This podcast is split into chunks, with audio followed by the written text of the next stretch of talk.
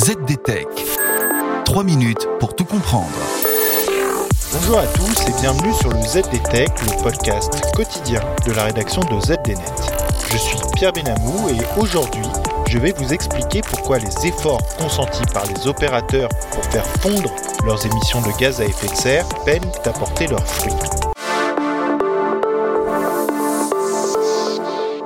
Vous n'êtes certainement pas sans savoir que le numérique, au même titre que nombre d'industries, est aujourd'hui pointé du doigt pour sa contribution au réchauffement climatique. Alors que le secteur pèse actuellement pour 2% de l'empreinte carbone générée chaque année en France, cette proportion pourrait bien grimper à 6,7% d'ici 2060 si rien n'est fait pour la contenir. Comme les autres acteurs de ce marché, les opérateurs télécoms sont pressés de faire baisser leurs factures environnementales et multiplient ces dernières années les actions pour assainir leurs activités. C'est du moins ce que constate l'ARCEP, le régulateur du secteur, dans la première édition annuelle de son enquête dédiée sur le sujet, publiée à la fin du mois d'avril. L'autorité y relève notamment que les émissions de gaz à effet de serre des quatre principaux opérateurs français ont beau avoir diminué pour atteindre 362 000 tonnes équivalent CO2 en 2020, cette belle performance s'apparente en réalité à une illusion d'optique.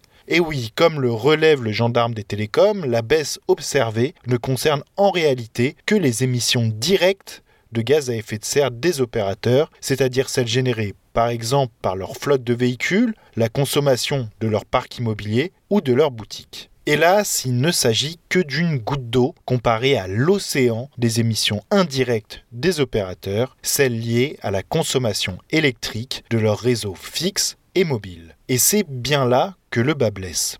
Alors que le déploiement de la fibre sur le fixe et de la 5G sur le mobile s'accélère, l'ARCEP relève que les réseaux des opérateurs se montrent de plus en plus énergivores. Cela s'observe dans les faits. Entre 2016 et 2020, la consommation énergétique des réseaux fixes et mobiles n'a cessé de croître de l'ordre de 6% par an. A noter que si les réseaux fixes se montrent nettement moins voraces en énergie que les réseaux mobiles, ils le doivent notamment à la généralisation de la fibre. Et c'est peut-être d'ailleurs de cette technologie très haut débit que viendra la lumière. Pour réduire la facture environnementale du numérique, l'ARCEP recommande ainsi aux utilisateurs finaux, c'est-à-dire vous et moi, de privilégier le Wi-Fi au réseau cellulaire et de passer à la fibre quand cela possible. Et voilà, normalement on a fait le tour du sujet. Pour en savoir plus, rendez-vous sur zdnet.fr et retrouvez tous les jours un nouvel épisode du ZDTech sur vos plateformes de podcast favorites.